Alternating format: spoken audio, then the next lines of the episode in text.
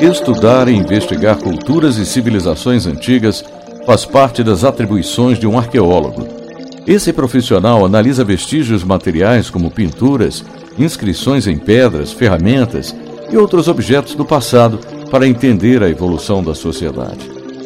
No Brasil existe uma lei de 26 de julho de 1961 que trata da proteção dos monumentos arqueológicos e pré-históricos onde são encontrados esses artefatos.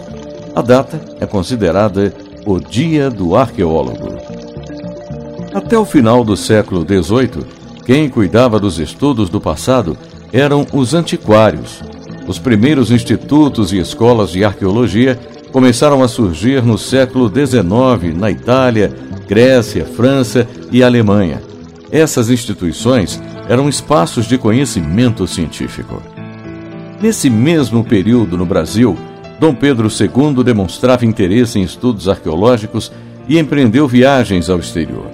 Entre elas, o imperador visitou o Egito e trouxe artefatos e registros fotográficos que ajudaram a compor o maior acervo egípcio da América Latina. A primeira instituição acadêmica de arqueologia no Brasil nasceu no século XX, pelas mãos do antropólogo Luiz de Castro Faria. O Centro de Estudos Arqueológicos foi fundado em 1935 no Rio de Janeiro e mais à frente foi vinculado ao Museu Nacional. O território brasileiro tem milhares de sítios arqueológicos. Um dos mais importantes espaços de preservação está no Piauí. Com 130 mil hectares, o Parque Nacional da Serra da Capivara tem uma das maiores concentrações de sítios pré-históricos do mundo por quilômetro quadrado. No local, há mais de mil sítios com pinturas e gravuras rupestres pré-históricas.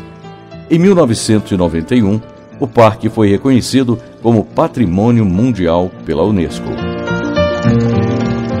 História hoje, redação Beatriz Evaristo, sonoplastia Messias Melo e apresentação Dilson Santa Fé.